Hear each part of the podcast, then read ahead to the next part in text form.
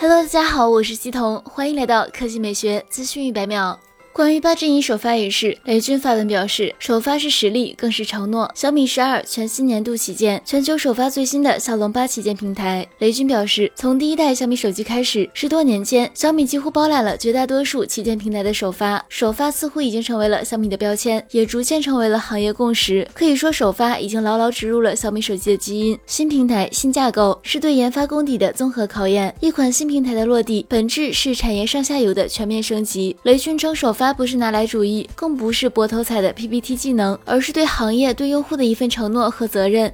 来看第二条新闻，在曝光的一份备忘录中，苹果公司表示，它将在十二月三十一日将 iPhone 六 Plus 加入其过时产品名单。这意味着自苹果公司停止分销销售该设备以来，已经超过了五年时间。苹果商店和苹果授权服务供应商继续为过时产品提供长达七年的维修服务，但要视零件供应情况而定。二零一四年九月推出的 iPhone 六和 iPhone 六 Plus 是苹果公司有史以来销售最受欢迎的两款智能手机。这两款设备具有四点七英寸和五点五英寸显示屏。虽然 iPhone 六 Plus 在二零一六年停产，但较小的 iPhone 六在二零一八年之前仍可通过部分地区的特定零售商购买，并且 iPhone 六在以后才会成为过时产品。好了，以上就是本期科技美学资讯百秒的全部内容，我们明天再见。